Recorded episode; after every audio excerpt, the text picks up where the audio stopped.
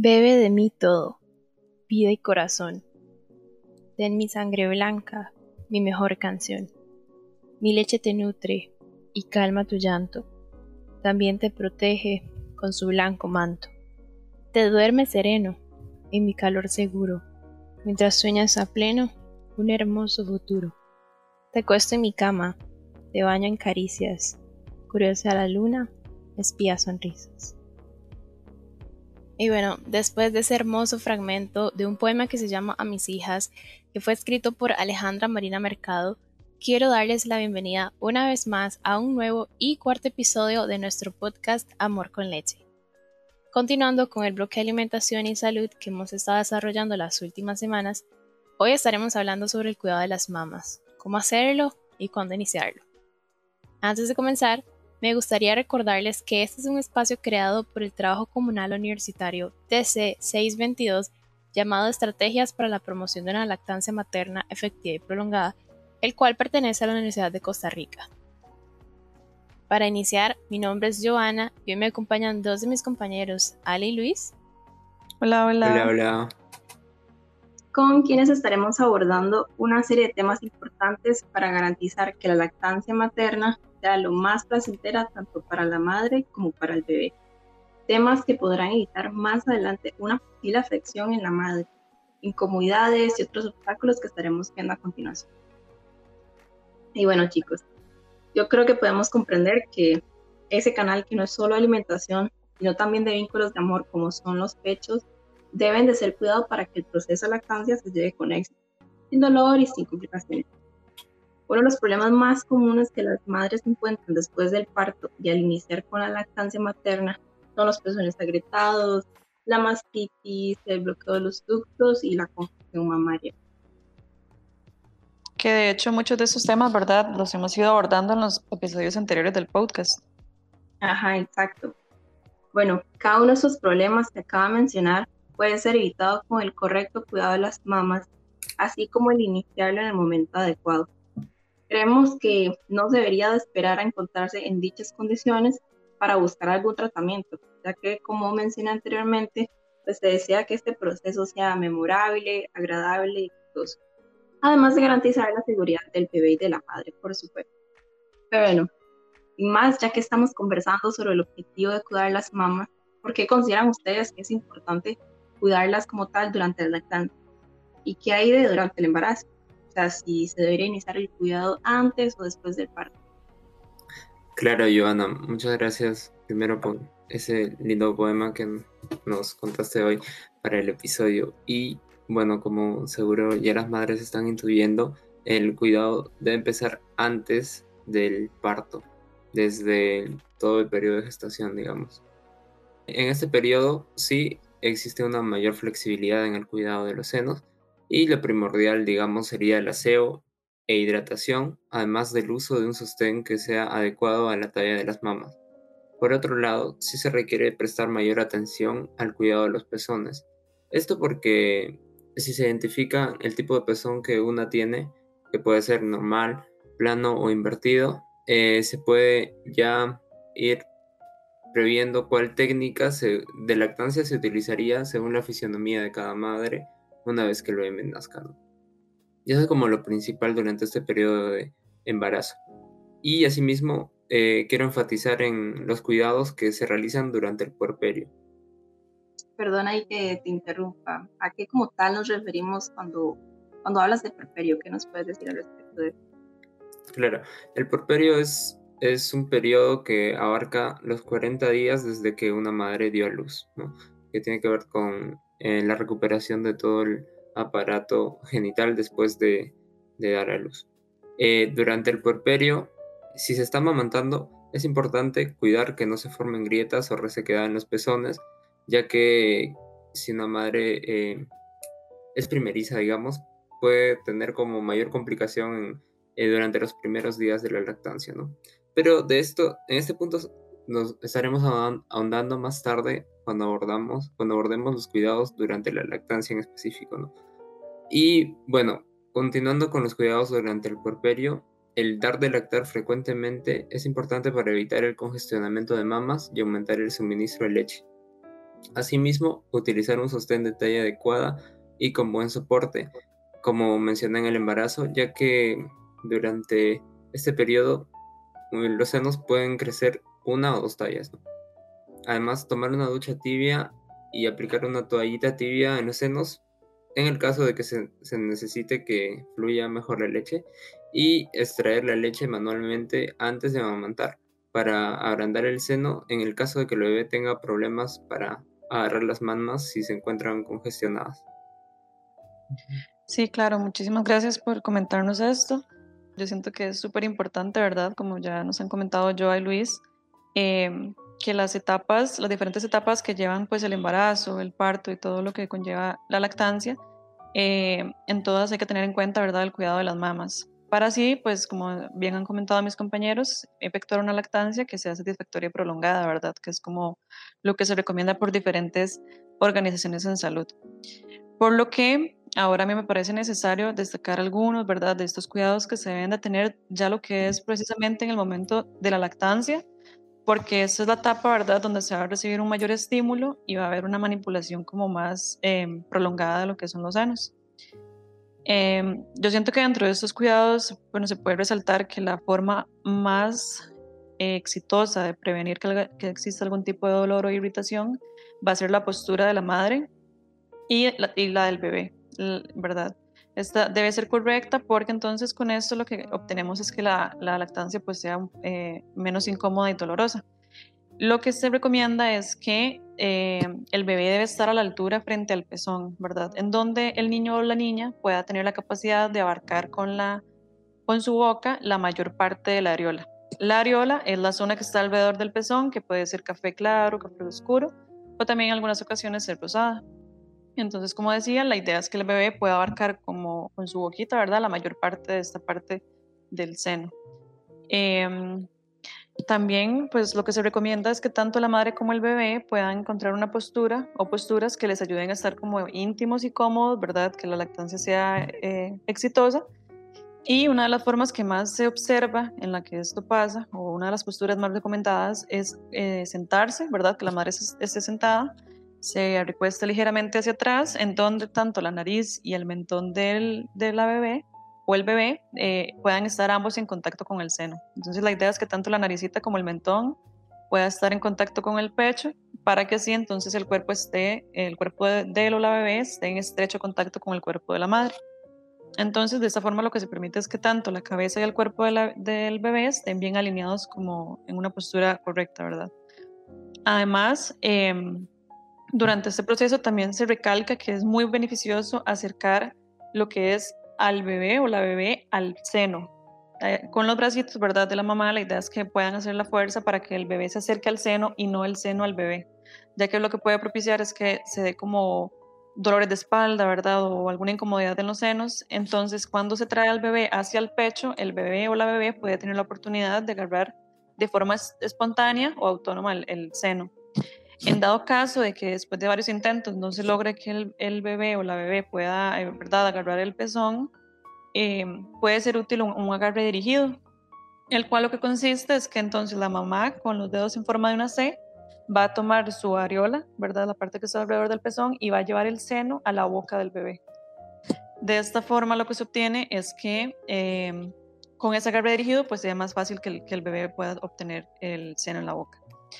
Además, también, como ya comentaba Luis previamente, lo que se puede recomendar es que se hagan eh, aplicaciones de calor, ¿verdad? Como de calor local, ya sea mediante una ducha, ya sea, con un paño con una bolsa con agua caliente. Es importante decir caliente y no hirviendo, ¿verdad? Para que no se genere ninguna irritación en los senos. Pero entonces con esto lo que se hacen es que se aplican eh, pequeñas presiones de calor y esto hace que las, eh, que las mamas tengan una salida de leche como más, más rápida, ¿verdad? Más, más placentera y lo que hace también es que hace que la areola se ponga suavecita para que el bebé tenga como mayor facilidad de agarrarla. Eh, como bien lo comentaba mi compañero, una de las cosas que también se recomienda mucho para cuidar las mamas es que antes y después de dar de lactar eh, se pueda, dentro de lo posible, extraer un poco de leche de forma manual, ¿verdad? Como que la madre con su propia mano o, o también con un sacaleches, ¿verdad? Que esté aprobado Em, se pueda extraer un poco de leche antes y después de, la lactancia. Ah, ok, Ale. Y así como nos comentas que hay muchas cosas a considerar durante el periodo de lactancia, ¿existen también algunas que, digamos, se deberían evitar durante este periodo? Sí, claro, dentro de algunos de los factores que, que, más se hablan, ¿verdad?, que deberían de ser evitados es el uso de pezoneras. Estas no son recomendadas. Ah, ok. ¿Y por qué no son recomendadas las pezoneras? Bueno, lo que se dice es que como estas están eh, fabricadas a partir de cierta eh, hule o, verdad de, alguna, algún tipo de silicón, pues no se sabe si esta puede llegar a afectar la forma de la boca y de las encías del o la bebé. Así como también ese tipo de silicón lo que puede provocar son más bien irritaciones en lo que es el pezón y la areola de la madre, por lo que eh, su uso solamente se recomienda si está siendo prescrita, ¿verdad?, por un profesional experto en lo que es el tema de la lactancia.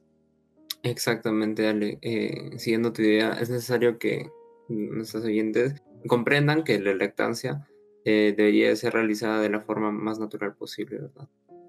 Exactamente, sí. Lo que se busca es que la lactancia pues sea un proceso que, que si bien es nuevo, ¿verdad? Y que es totalmente necesario que sea practicado para llegar como a una etapa en la que se sienta como totalmente cómodo, debe ser natural. Por lo que también entonces se recomienda eh, para cuidar los pechos, ¿verdad? Se recomienda que no se utilicen como prendas muy ajustadas, que vayan a tallar mucho los senos, porque puede provocar malas acumulaciones de la leche y dolor. Además, otro de los objetos que se recomiendan como prevenir o tener como, eh, ¿verdad? Cierta, prevención, valga la redundancia, eh, son las correas de las pañaleras o de, los, de las mochilas que pueden ser muy, muy pesadas, porque como bien sabemos, ¿verdad? En esta etapa, mamá y papá pues pasan como con, mucho peso, ¿verdad? Tienen que estar como jalando mucho peso para, para las cositas de, de, los bebés. Entonces sí se, se, recomienda como tener cuidado con eso. Interesante eso que, nos cuentas, porque realmente es un detalle súper pequeño que puede hacer un cambio grandísimo. Y bueno, yo creo que es importante concientizar sobre la importancia de dejar que las mamás puedan estar lo mayormente posible sin ningún tipo de bloqueo, tanto interno como externo, al natural, tal como estábamos hablando. Pero bueno, Ale, eh, ¿cuáles otros consejos nos podrías contar acerca de la higiene como tal que hay que tener con las mamas y su manipulación? Porque bien, también es una parte bastante importante. Sí, claro, yo dentro de lo que se recomienda, en realidad es que la higiene es bastante práctica y básica, no, no hay que hacer como ningún paso extra, ¿verdad? O, no hay que comprar como ningún otro producto, ¿verdad? Como a veces eh, pretenden venderles a las personas en ese tipo de procesos, pero dentro de lo que se recomienda es bueno, de primera entrada, el lavado de las manos, porque como bien sabemos, siempre estamos manipulando algún tipo de bacterias, ¿verdad? Con lo que tocamos. Entonces la idea, lo ideal sería que la madre se lave las manos antes de realizar el proceso de, de la toma de la leche. Eh, en realidad es suficiente con la ducha diaria, ¿verdad? Con la que se realiza normal, con agua y con jabón habitual. No es necesario tener ningún jabón en, especial, ¿verdad? No es necesario tampoco generar como mayor fricción o jabonarse muy, muy duro sobre los pezones y las areolas porque eh, las areolas eh, tienen unas glándulas de Montgomery, las cuales se encargan de producir un, tipo de humectación, que son como esos puntitos, ¿verdad?, que tenemos alrededor del pezón. Esas glándulas ya por sí solas producen la humectación suficiente para estas zonas, entonces no es necesario estar aplicando tampoco, tampoco ningún tipo de loción ni de crema en estas zonas. sin embargo, si, si es recomendado, ¿verdad?, ya como que se, se tenga algún tipo de de afectación en los senos, entonces si es avalado por una o un profesional en salud, pues sí se pueden aplicar.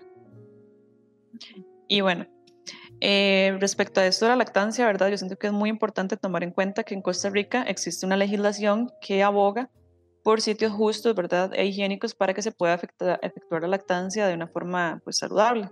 Entonces no sé si ustedes nos podrían como comentar algo sobre esto.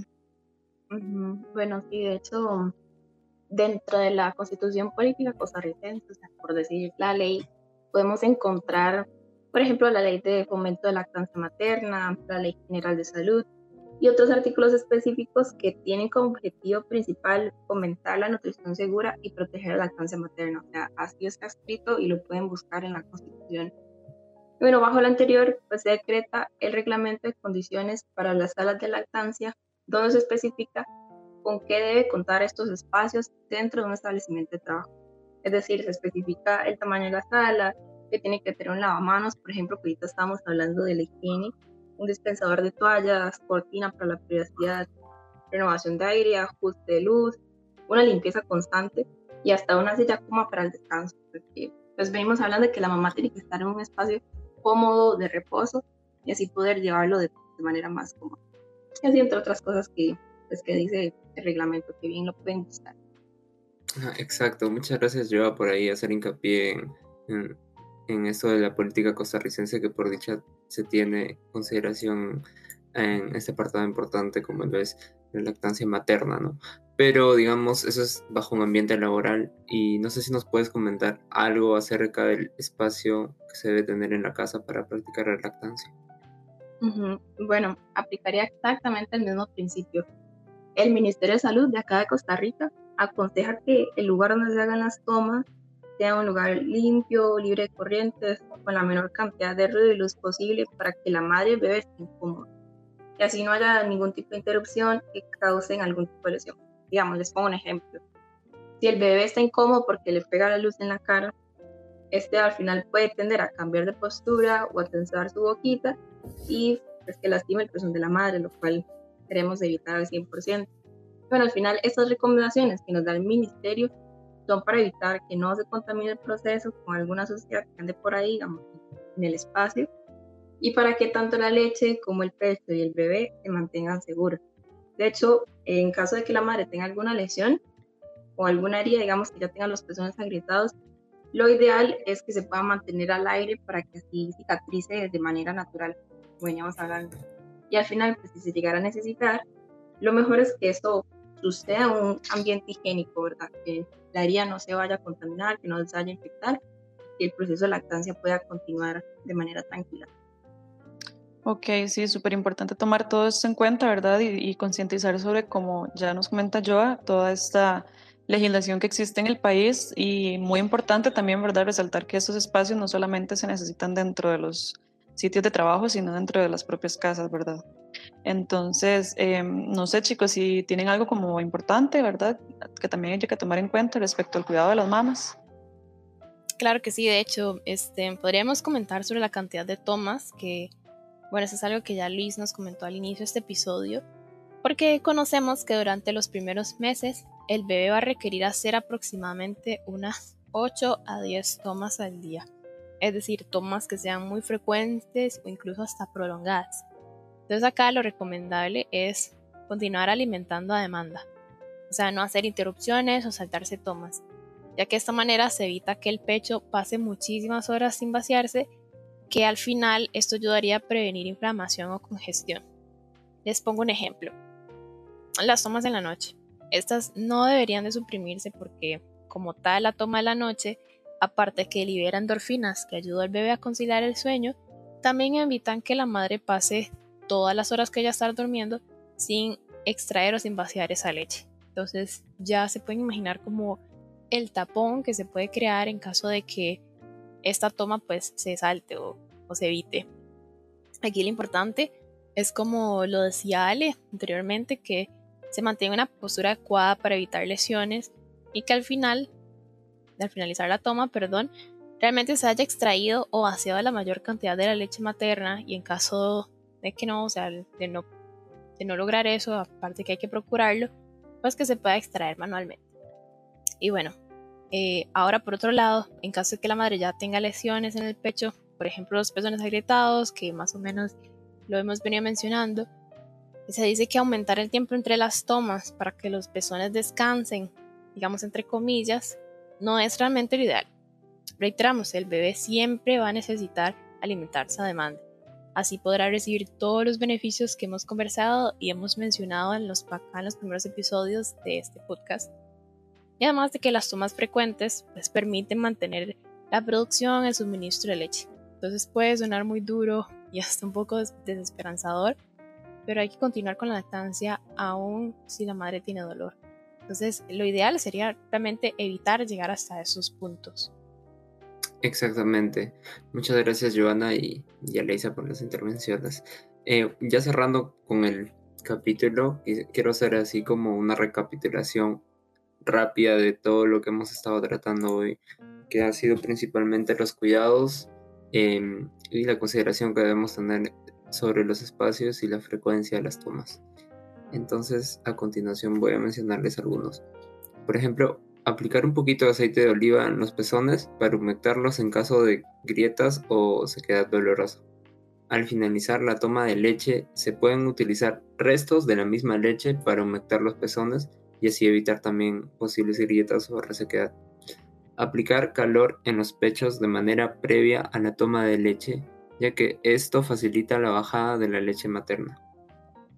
Tener una adecuada postura durante la lactancia para evitar problemas. Realizar la extracción manual de la leche si el pecho queda con leche después de las tomas. Evitar las pezoneras, no generar presión sobre los senos, realizarse un adecuado aseo, utilizar lociones o cremas solamente si es recomendado por un médico y de ser posible evitarlas, y por último realizar la lactancia en un espacio cómodo.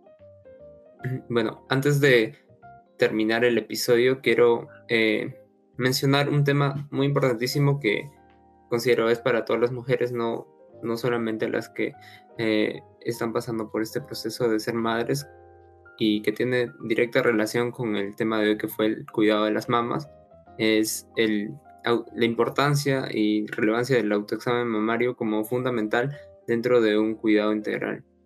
Eh, en sí no voy a abordar el procedimiento en el episodio de hoy, pero sí recordar a las madres y mujeres que nos oyen realizarlo con una frecuencia recomendada de una vez por mes y el examen de mamas por lo menos una vez al año, ya que esta práctica puede ayudar a detectar cáncer de mamas y hasta salvar vidas eventualmente.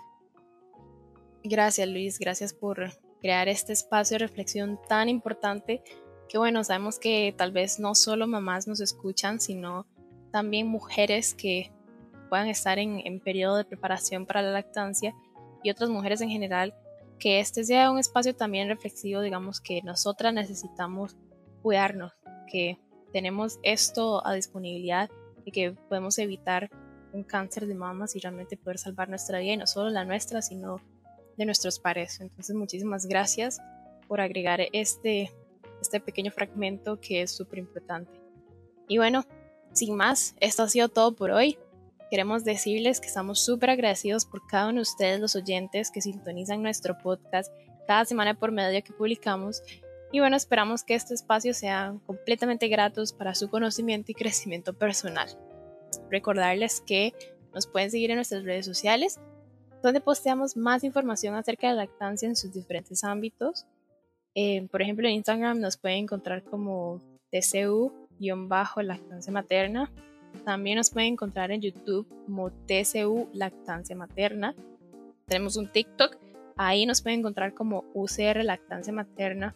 Y en Facebook salimos como TCU-622 Promoción de Lactancia Materna Efectiva y Prolongada. Entonces, bueno, nuevamente agradecerles por escuchar y haber llegado hasta acá, hasta el final. Y nos estaremos viendo en un par de semanas. Chao, chao. Chao. Chao, chao. chao.